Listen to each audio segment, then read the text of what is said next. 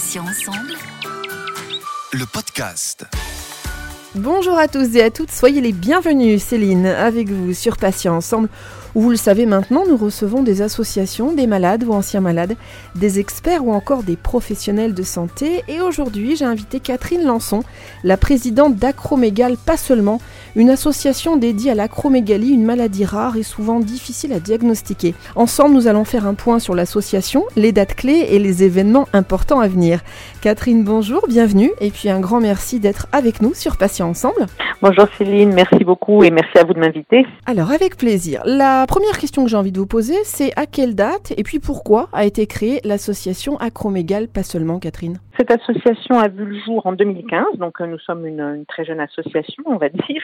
Je l'ai créée à l'initiative avec Stéphane Poupeau, euh, qui est euh, donc notre trésorière, donc suite en fait au diagnostic de mon fils qui a été posé pour mon fils aîné. Et puis en fait, en se rendant compte moi-même en tant que parent que ma foi, il n'existait rien, pas d'association pour pouvoir aider les, patients, les aidants, etc. Donc une fois que je me suis occupée, on va dire dans le concret et dans le dur de mon fils et que j'ai pu un peu souffler, j'ai ressenti ce besoin effectivement avec avec Stéphane que j'ai eu l'occasion de rencontrer, voilà, de, de, créer cette association pour pour venir en aide à, à tous ces patients qui, comme nous, se retrouvaient sans information et, et un peu désemparés. Catherine, rappelez-nous les grandes missions de l'association. C'est une association de patients, donc effectivement, avant tout, on est là surtout pour soutenir et puis surtout pour informer et pour soutenir, parce que euh, qui dit maladie rare dit effectivement euh, rareté de l'information également. Donc euh, soutenir et informer les patients, ça c'est une priorité. Ensuite, bien évidemment, c'est faire connaître justement cette pathologie, reconnaître cette acromégalie pour qu'on puisse enfin réduire les années d'errance diagnostique qui sont vraiment assez importantes chez nous et qui sont très très très difficiles à vivre. Bien sûr aussi bah, apporter notre expertise hein, de, de, vécu du patient auprès du corps médical, hein, bien évidemment, et puis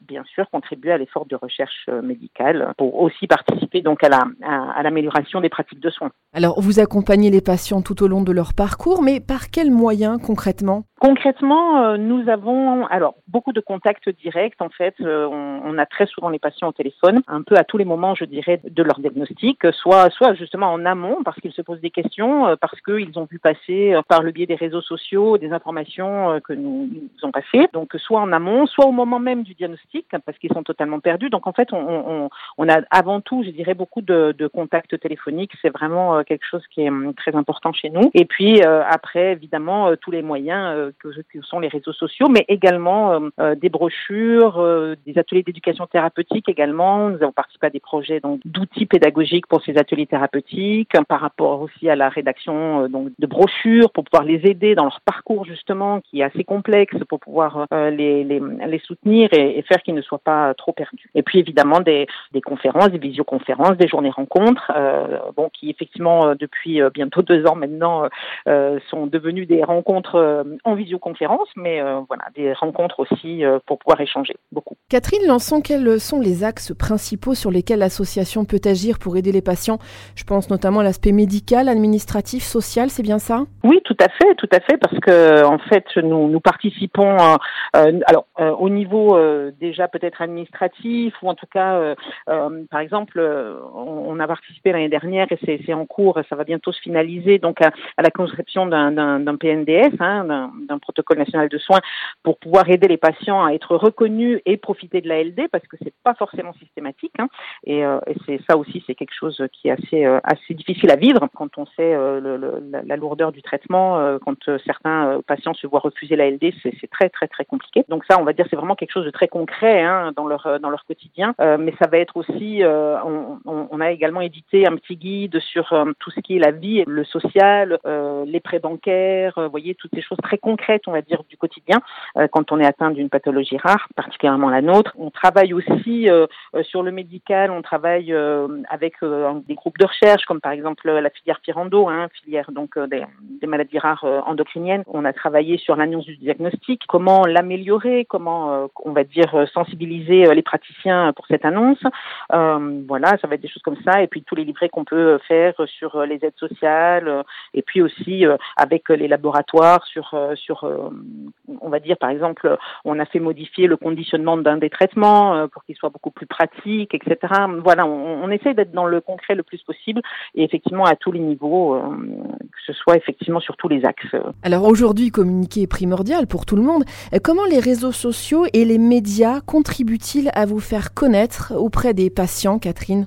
Ben, je dirais euh, effectivement euh, aujourd'hui on fonctionne beaucoup euh, avec les réseaux sociaux, hein, que ce soit pour tout le monde. Alors nous, il faut savoir que c'est une pathologie qui se déclare quand elle n'est pas génétique, on va dire plutôt tardivement entre guillemets à partir de la quarantaine, 40-50 ans. Donc on a des adhérents quand même qui sont, pour certains, je dis très très très aguerris sur tout ce qui est réseaux sociaux, mais pas forcément. Donc on n'est pas, on, démultiplie pas, on, on, on est présent sur plusieurs réseaux sociaux, mais on va dire que vraiment chez nous, euh, Facebook, par exemple, euh, fonctionne très très bien parce qu'il nous permet aussi euh, d'avoir un groupe fermé où on peut discuter aussi entre nous et c'est un moyen très concret d'apporter des réponses en fait hein, aussi à nos adhérents. Voilà. Et puis bon, alors évidemment l'expérience radio, évidemment ça c'est assez extraordinaire aussi. Voilà. Donc les réseaux sociaux et puis nous permettent aussi de communiquer sur, par exemple, à des moments très précis, comme évidemment le 28 février sur la, journée internationale des, des maladies rares, mais aussi au mois de novembre qui est la journée internationale de l'acromégalie,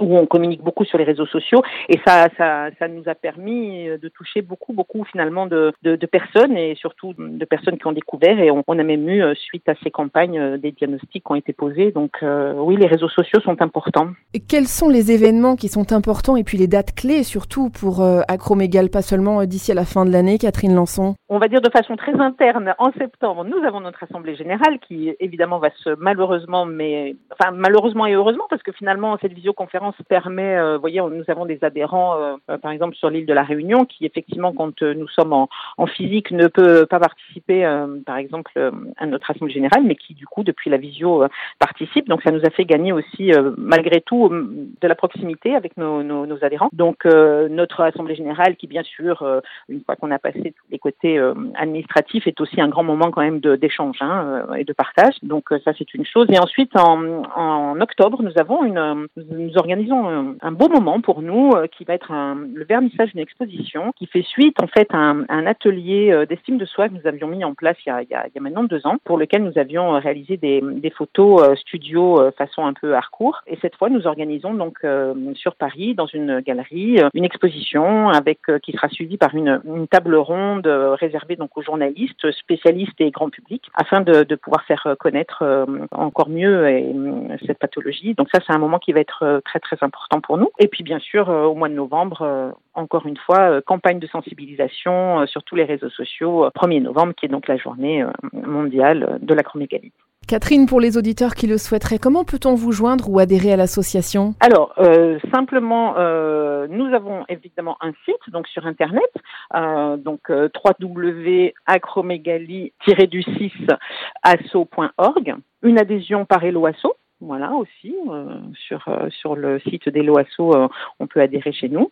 Et puis sur Facebook, on tape Acromégal pas seulement, on peut aussi nous, nous contacter et nous trouver. Catherine, je vais vous laisser le mot de la fin qui résumerait le mieux, selon vous, votre engagement auprès des patients. Je dirais que le mot de la fin serait sans doute parcours de soins. C'est quelque chose de très important et sur lequel nous allons développer encore plus d'actions dans les années à venir. Catherine Lançon, merci infiniment d'avoir accepté de participer à cet entretien. Je rappelle que vous êtes la présidente d'Acromégal, pas seulement, c'est une association, on l'a vu, dédiée à l'acromégalie, une pathologie rare et souvent très difficile à diagnostiquer. Bonne journée à vous Catherine et à bientôt sur Patients Ensemble. Merci beaucoup à vous, à toutes vos équipes et bonne fin de journée. Et merci à tous, chers auditeurs et auditrices, pour votre euh, fidélité. Vous êtes de plus en plus nombreux à nous écouter, ça fait bien plaisir. On va se retrouver jeudi à 9h avec un nouveau podcast. Bien sûr, un nouvel invité pour aborder un nouveau thème. Vous pouvez retrouver nos podcasts deux fois par semaine, mardi et jeudi, dès 9h sur patient avec un s-ensemble.fr, mais également sur les plateformes de téléchargement Spotify, Ocha, Deezer, Apple et Google Podcast. Passez une très très bonne journée, je vous dis à bientôt et d'ici là, bien sûr, prenez bien soin de vous et des vôtres. Salut, salut Patient ensemble. Le podcast.